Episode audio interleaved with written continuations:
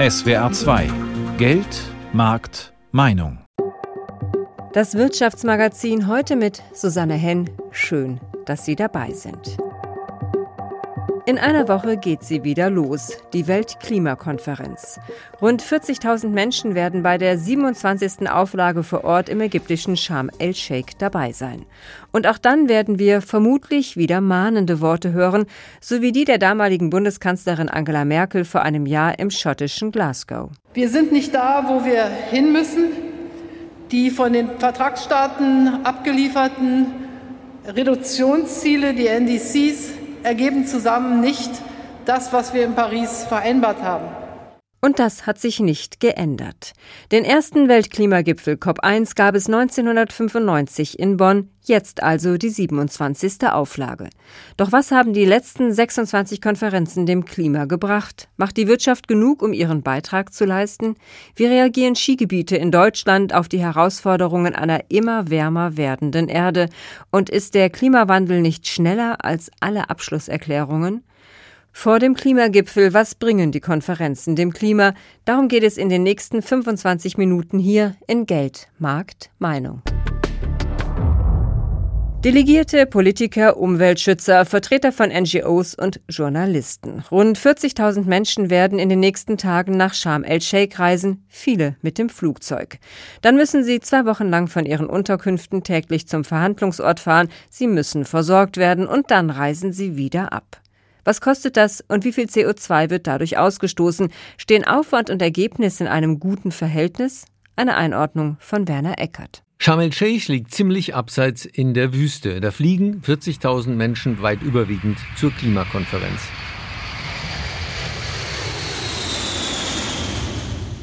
Man kann das auch anders sehen. Wie jede zweite Woche auch fliegen wieder mal 40.000 Menschen nach Sharm el-Sheikh. Das entspricht nämlich in etwa dem normalen Geschäft in diesem größten ägyptischen Touristenzentrum während der Saison. Ansonsten redet niemand darüber, jetzt schon weil Klimakonferenz ist. Es gibt überschlägige Schätzungen, was der gesamte Aufwand für dieses Treffen für das Klima bedeutet. Flüge, Hotels, Heizung, Papier, Essen, alles. In Bonn vor fünf Jahren wurde die Zahl mit 50.000 Tonnen Emissionen veröffentlicht. Das entspricht etwa dem, was 5.000 Bundesbürger im Jahr zu verantworten haben, also eine mittelgroße Gemeinde. Oder so viel wie ein großes Braunkohlekraftwerk in 18 Stunden ausstößt.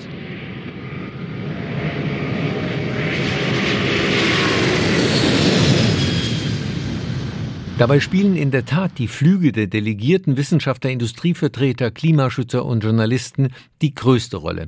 Etwa vier Fünftel der Emissionen gehen auf dieses Konto. Aber zur Fußball-WM in Katar werden 1,4 Millionen Menschen erwartet. Alle fliegen sie in die Wüste. Das erzeugt so viele Flugbewegungen wie alle bisherigen und die nächsten 20 Klimakonferenzen.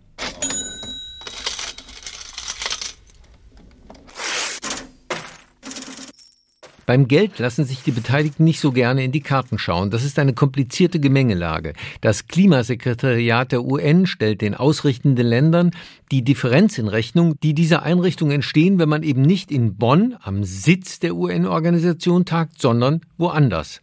Im vergangenen Jahr in Glasgow betrug die Rechnung da 5 Millionen Euro. Aber die echten Kosten sind viel, viel höher. Auch hier die öffentlichen Zahlen aus Bonn. Damals haben verschiedene Ministerien circa 120 Millionen Euro gezahlt. Die Stadt hat eine vergleichsweise geringe Summe draufgelegt. Doch im Nachhinein erweist sich das in der Regel als gute Investition.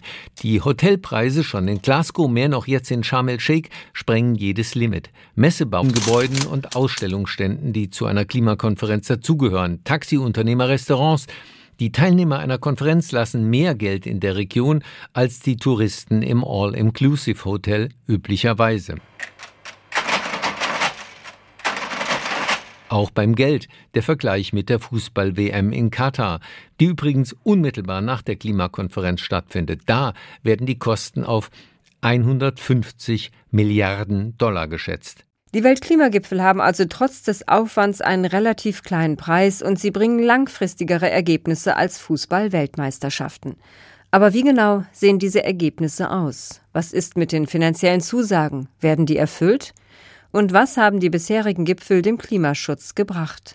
Antworten auf diese Fragen hat Nadine Gode. Eines der wohl wichtigsten Ergebnisse der Weltklimakonferenzen ist das Pariser Klimaabkommen von 2015. 195 Staaten verpflichten sich damit dazu, den Klimawandel einzudämmen. Konkreter bedeutet das, der globale Temperaturanstieg soll möglichst auf 1,5 Grad Celsius eingedämmt werden. Lutz Weischer gehört zur politischen Leitung der Entwicklungs- und Umweltorganisation Germanwatch. Er ordnet ein, was dazu bereits gut umgesetzt wurde. Also was tatsächlich wie geplant umgesetzt wurde, war das Verfahren zu Klimazielen der Länder zu kommen. Es wurde bereits vor der Klimakonferenz in Paris beschlossen, dass die Länder vor der Konferenz eben ihre beabsichtigten nationalen Klimabeiträge einreichen sollen. Spätestens dann im Laufe des Jahres 2015, sodass sie dann Teil des Paris-Abkommens werden könnten. Das haben fast alle Länder und alle großen Emittenten fristgerecht damals gemacht. Alle fünf Jahre sollen die nationalen Klimaziele aktualisiert werden. Doch die jüngsten Auswertungen des UN-Klimasekretariats zeigen, die Klimaziele reichen in Summe nicht aus. Bereits jetzt liegt die Erwärmung bei 1,2 Grad. Dennoch haben nur 24 der fast 200 Staaten ihre Ziele in diesem Jahr angepasst.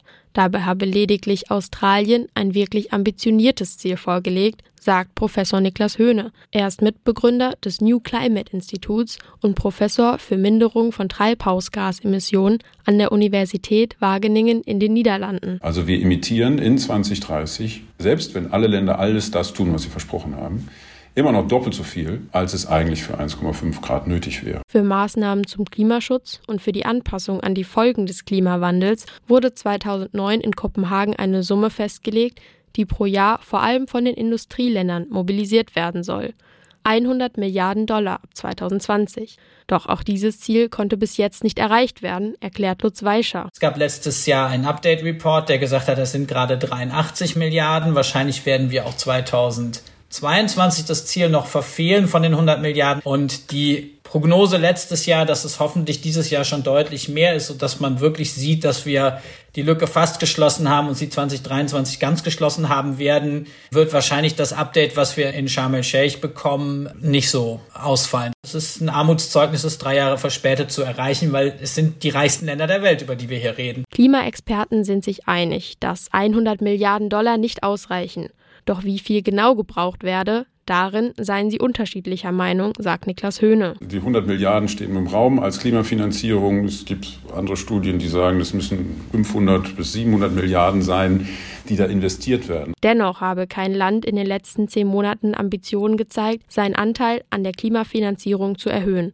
Den deutschen Beitrag möchte Bundeskanzler Scholz bis 2025 von 4 auf 6 Milliarden Euro anheben. Höhne ordnet ein, was das in Relation bedeutet. Hört sich mal viel an, ist aber eigentlich gar nicht so viel. Denn zum Vergleich kann man sagen, die Flut im Ahrtal hat den deutschen Staat 30 bis 40 Milliarden gekostet. Klar ist, dass die Auswirkungen des Klimawandels drastischer werden. Damit steigen auch die Kosten, denn es muss schneller vorangehen. Doch wo das Geld im Endeffekt eingesetzt wird, hängt auch von den wirtschaftlichen Interessen ab. Das meiste werde somit in die Energiewende investiert, zum Beispiel in den Bau von Windrädern. Reine Anpassungen an die Klimaveränderung, wie der Bau von Deichen, kommt dabei oft zu kurz. Von den Entwicklungsländern werden diese jedoch ausdrücklich gefordert. Wenn dafür das Geld an diesem Ende fehlt, warnt Klimaexperte Lutz Weischer davor, dass auch die Bereitschaft und die Möglichkeit der Entwicklungsländer schwinde, weiter auf den Klimaschutz zu setzen.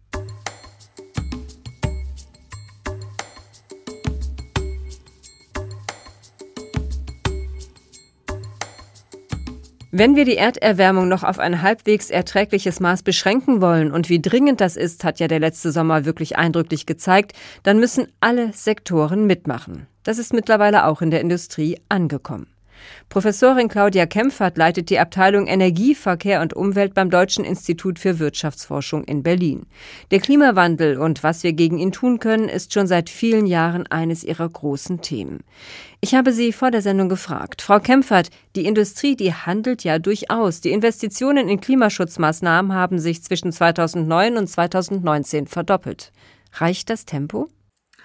Also die Industrie könnte deutlich mehr Tempo machen und muss es auch machen. Wir sehen ja jetzt die großen Schwierigkeiten, die wir aktuell haben, dass die Abhängigkeit der Industrie von fossilen Energien eben noch sehr, sehr hoch ist. Und das bringt jetzt die hohen Energiekosten mit sich und damit auch all die Schwierigkeiten, die jetzt aktuell da sind. Also insofern, die Industrie hat schon vor über 15 Jahren, glaube ich, Szenarien vorgelegt, wie sie das schaffen will, ist aber nicht schnell genug vorangekommen.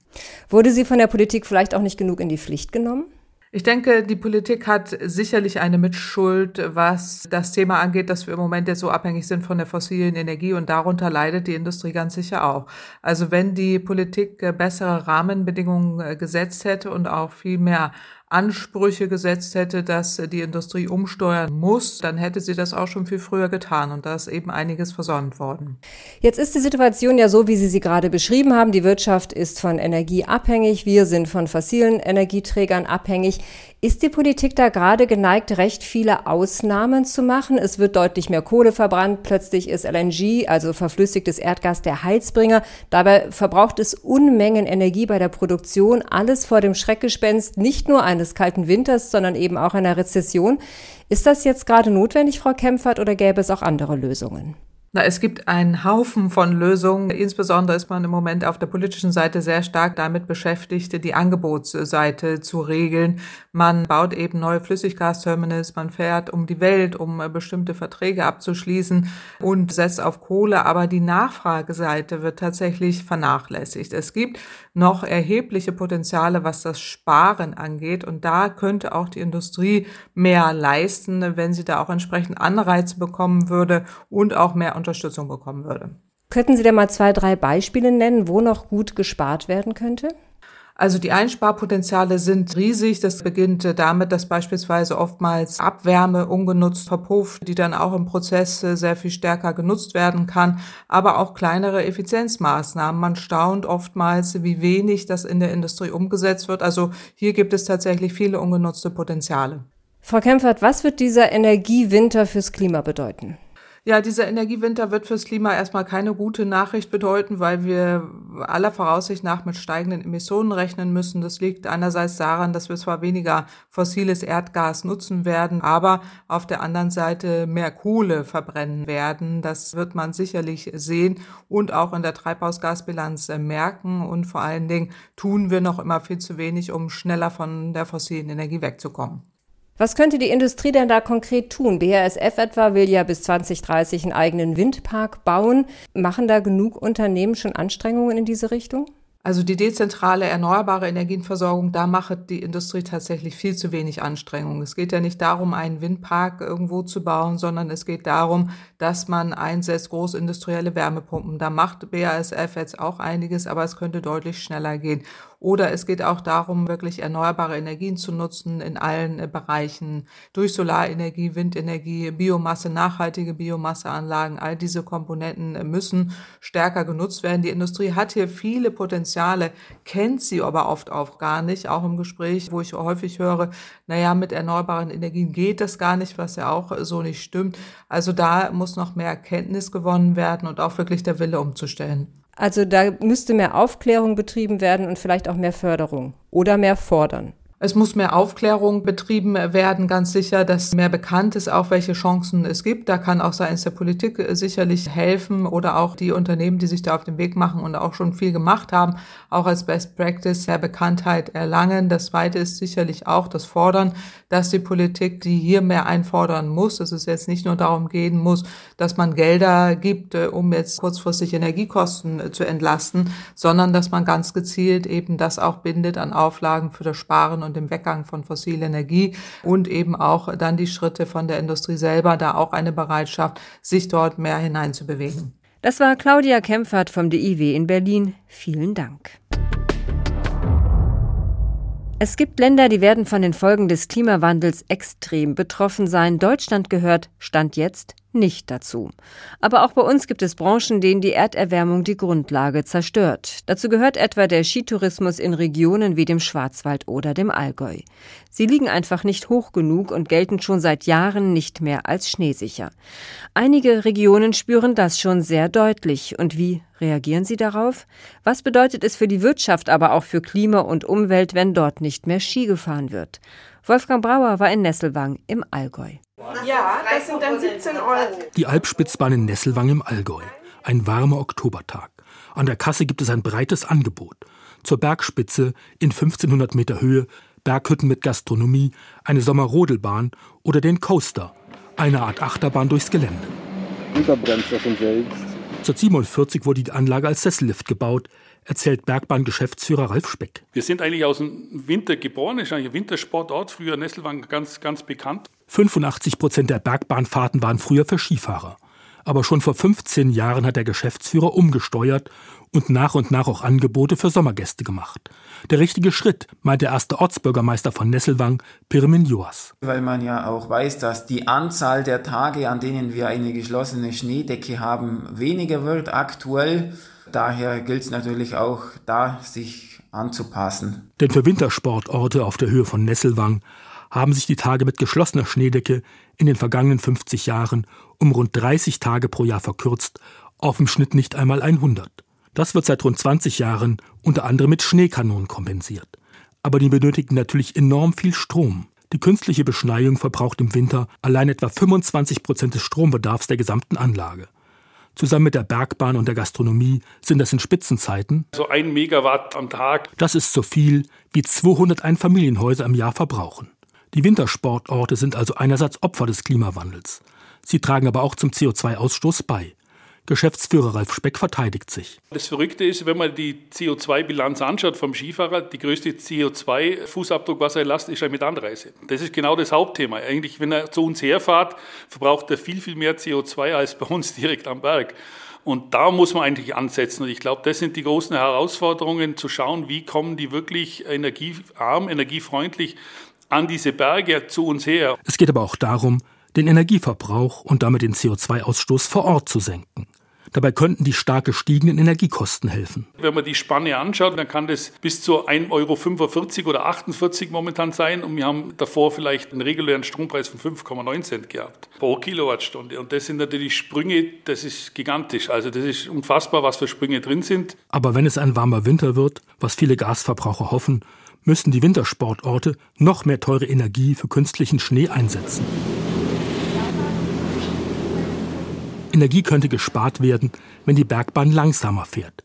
Im Winter wird es aber schwierig, denn Skifahrer sind sehr ungeduldig, weiß Tanja Linz, die heute beim Einstieg in die Bergbahn hilft. Im Winter kommen sie hier durch, da haben die Ski angeschnallt, kommen hier rein, fahren direkt in den Sessel. Um oben an der Bergstation sofort mit der Abfahrt zu beginnen. Schnelle Skifahrer schaffen die Abfahrt in eineinhalb Minuten, meint Tanja Linz, und wollen dann möglichst rasch wieder hochfahren. Aber auf den Winter allein will Ralf Speck von der Alpspitzbahn nicht mehr setzen.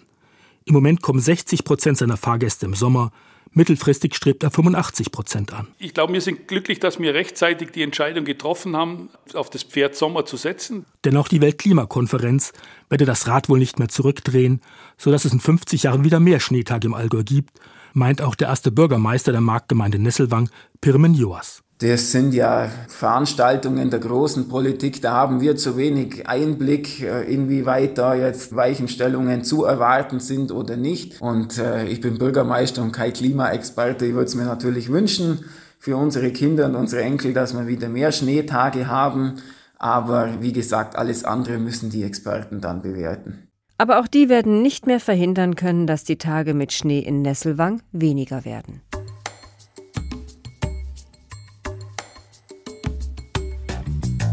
Länder, Regionen und Branchen bereiten sich auf die Folgen der Erderwärmung vor. Jedes Jahr gibt es einen Gipfel, doch dem Klimawandel ist das egal. Er schreitet einfach voran und manchmal scheint er schneller als alle Beschlüsse. Dr. Christoph Bertram leitet das Team zur internationalen Klimapolitik am Potsdam Institut für Klimafolgenforschung und er beschäftigt sich unter anderem mit der Frage, wie wirksam gemeinsame Klimaschutzpläne der Länder sind. Herr Bertram, schon 2015 wurde in Paris beschlossen, dass alle Anstrengungen unternommen werden sollen, die Erderwärmung bei unter 1,5 Grad zu halten. Das wurde auch letztes Jahr in Glasgow noch einmal bekräftigt. Dabei wird es immer unwahrscheinlicher, dass wir das überhaupt noch irgendwie schaffen können. Was bringt das formale Festhalten an so einem Ziel? Naja, um einfach deutlich zu machen, wir müssen es schaffen, die Temperaturanstieg so tief wie möglich zu stoppen. Und auch wenn es nicht mehr sehr wahrscheinlich machbar ist, vor 1,5 zu stoppen, ist es eben doch noch im Bereich des Möglichen. Und solange das so ist, sollte alles dafür unternommen werden, dieses Ziel auch noch zu erreichen. Also wenn wir das Ziel jetzt auf zwei Grad festlegen würden, dann fürchten Sie, würden auch die Anstrengungen nachlassen. Natürlich, weil man ja eben klar sehen kann, dass man dafür natürlich nicht die maximale Beschleunigung jetzt von der Energiewende und von den anderen nötigen Umbauten notwendig wäre, um ein 2-Grad-Ziel zu erreichen. Für 1,5 Grad ist es eben klar, Dafür geht nur noch maximale Anstrengung und das ist aber eben auch, wie wir sehen, durch die zunehmenden Klimaschäden, die wir eben auch beobachten können, das vernünftige Ziel. Gleichzeitig kann man dazu natürlich auch noch sagen, dass ja eben auch gerade die aktuelle Krise ganz deutlich uns nochmal vor Augen führt, dass wir gerade als äh, sozusagen Importeur von Energie gut daran tun, diese Importabhängigkeit so schnell wie möglich zu beenden. Aber wenn wir uns jetzt die weltweite Entwicklung in Sachen Klimawandel mal ansehen, nur dieses Jahr, die Dürren, die Überschwemmungen, die Hitzewellen weltweit, muss man da nicht sagen, egal welches Gradziel wir uns gesetzt haben, es geht ohnehin alles irgendwie doch deutlich schneller als gedacht? Also letztlich kann man das so sagen. Ne? Die Wissenschaft war letztlich in zweierlei Hinsicht zu konservativ. Sie hat in der ersten Weise sozusagen zuerst konservativ die Schäden abgeschätzt und insofern eigentlich unterschätzt, wie viel Schäden wir jetzt schon eben mit 1,1 Grad Erwärmung aktuell haben. Und gleichzeitig war sie konservativ, indem sie gesagt hat, es ist schon sehr, sehr teuer, diesen Umbau zu machen von einem fossilen Energiesystem zu einem erneuerbaren. Das ist sozusagen, lässt sich auch erklären, warum Wissenschaft so agiert, dass sie sich natürlich nicht den Vorwurf machen will, da in irgendeiner Weise parteiisch irgendeiner ja, politischen Richtung für die zu argumentieren. Letztlich kann man nur so das feststellen, dass wir, wenn wir eben den Wind- und Solarausbau jetzt wesentlich schneller betrieben hätten, wir in einer wesentlich besseren Situation wären. Und daraus lässt sich ja nur folgern, dass wir diese Beschleunigung jetzt brauchen. Jetzt werden auf diesen Klimakonferenzen ja immer Kompromisse mühsam, also mühsamst errungen, auch zur Finanzierung der Klimafolgen Anpassungsmaßnahmen für ärmere Länder. Das sind ja alles lange, zähe Verhandlungen, die auch dann oft sehr langsam umgesetzt werden. Kann man nicht sagen, das, was da beschlossen wird, ist meistens zwar ein Kompromiss, aber zu schwach? Hm, also in der Frage der Finanzierung, denke ich, ist diese Einschätzung schon die richtige. Gleichzeitig haben wir es eben geschafft, jetzt bei dem Ziel, inwiefern wir versuchen, Klimawandel zu stoppen, die Weltgemeinschaft auf das richtige und sehr ambitionierte Klimaziel einzuschwören. Wir haben auch erlebt, dass eben im Hinblick auf sozusagen die Klimawandelvermeidung dieses allgemeine Temperaturziel jetzt schon auch dazu geführt hat, dass die dafür notwendige sozusagen Erkenntnis reift, dass eben in allen Wirtschaftsbereichen das Ziel angestrebt werden muss, alle Emissionen zu reduzieren. Und insofern kann man nur hoffen, dass wir es eben auch schaffen, jetzt, wo dieses Problem mehr und mehr sozusagen es da positive Signale gibt, dass wir eben es auch schaffen, die anderen genauso drängenden Fragen zur Finanzierung eben der Schäden, der Anpassung, aber eben auch der Unterstützung von Ländern im globalen Süden bei ihrer eigenen Energiewende, dass wir das auch schaffen. Wenn Sie jetzt einen Wunsch frei hätten, Herr Bertram, an die Klimakonferenz in Sharm el-Sheikh, was wäre das für einer? Hm, also mit einem Wunsch ist natürlich äh, schwierig. Sie kriegen auch zwei. genau. Also Ganz toll wäre es eben, wenn letztlich sozusagen auf der Klimaschutzseite basierend auf diesem sozusagen Pilotprojekt mit der Just Energy Transition Partnership mit Südafrika von letztem Jahr eben dieses wirklich jetzt ganz massiv ausgeweitet wird, dass wir es schaffen, die Abhängigkeit von Kohle in den Entwicklungsländern weltweit jetzt ab sofort zu reduzieren durch eine ganz klare Zusage, wie eben auch Finanzierungsmittel für den Ausbau der Erneuerbaren in allen Ländern zur Verfügung stehen. Und gleichzeitig denke ich, ist es schon äh, wirklich eine Frage der Gerechtigkeit, gerade eben auch nach der Covid-Pandemie und in der aktuellen sozusagen sich zuschärfenden Hungerkrise auch natürlich wichtig, dass ähm, die Länder im globalen Süden auch verstehen, dass sie nicht alleine gelassen werden mit den Schäden. Und insofern wäre ein Durchbruch bei der Frage, wie es eben auch Finanzierungsmittel zur Kompensation von Schäden gibt, sehr zu wünschen. Das war Christoph Bertram vom Peak. Vielen Dank. Wir brauchen also Weltklimagipfel, um ein Voranschreiten des Klimawandels zu verhindern, aber viele Beschlüsse werden langsamer umgesetzt als geplant und der Klimawandel ist manchmal schneller als gedacht. Und auch wenn die Wirtschaft die Herausforderungen angenommen hat, könnte auch sie in Sachen CO2-Reduktion und Energieeffizienz deutlich weiter sein. Ein Umdenken hat auch schon in den Regionen stattgefunden, die bisher vom Skitourismus leben. Sie suchen sich jetzt zum Teil andere Einnahmequellen. Fürs Klima ist das von Vorteil. Und das war's für heute in Geldmarktmeinung vor dem Klimagipfel. Was bringen die Konferenzen dem Klima? Ich bin Susanne Henn. Danke für Ihr Interesse.